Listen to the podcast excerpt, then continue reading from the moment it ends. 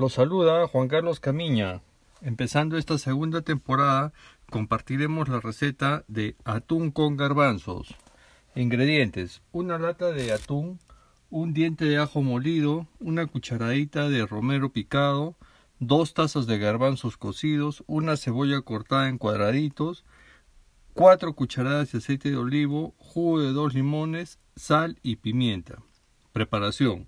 Escurrir el atún y sazonar con ajo, romero, sal y pimienta. Desmenuzar en trozos medianos y mezclar con los garbanzos y la cebolla.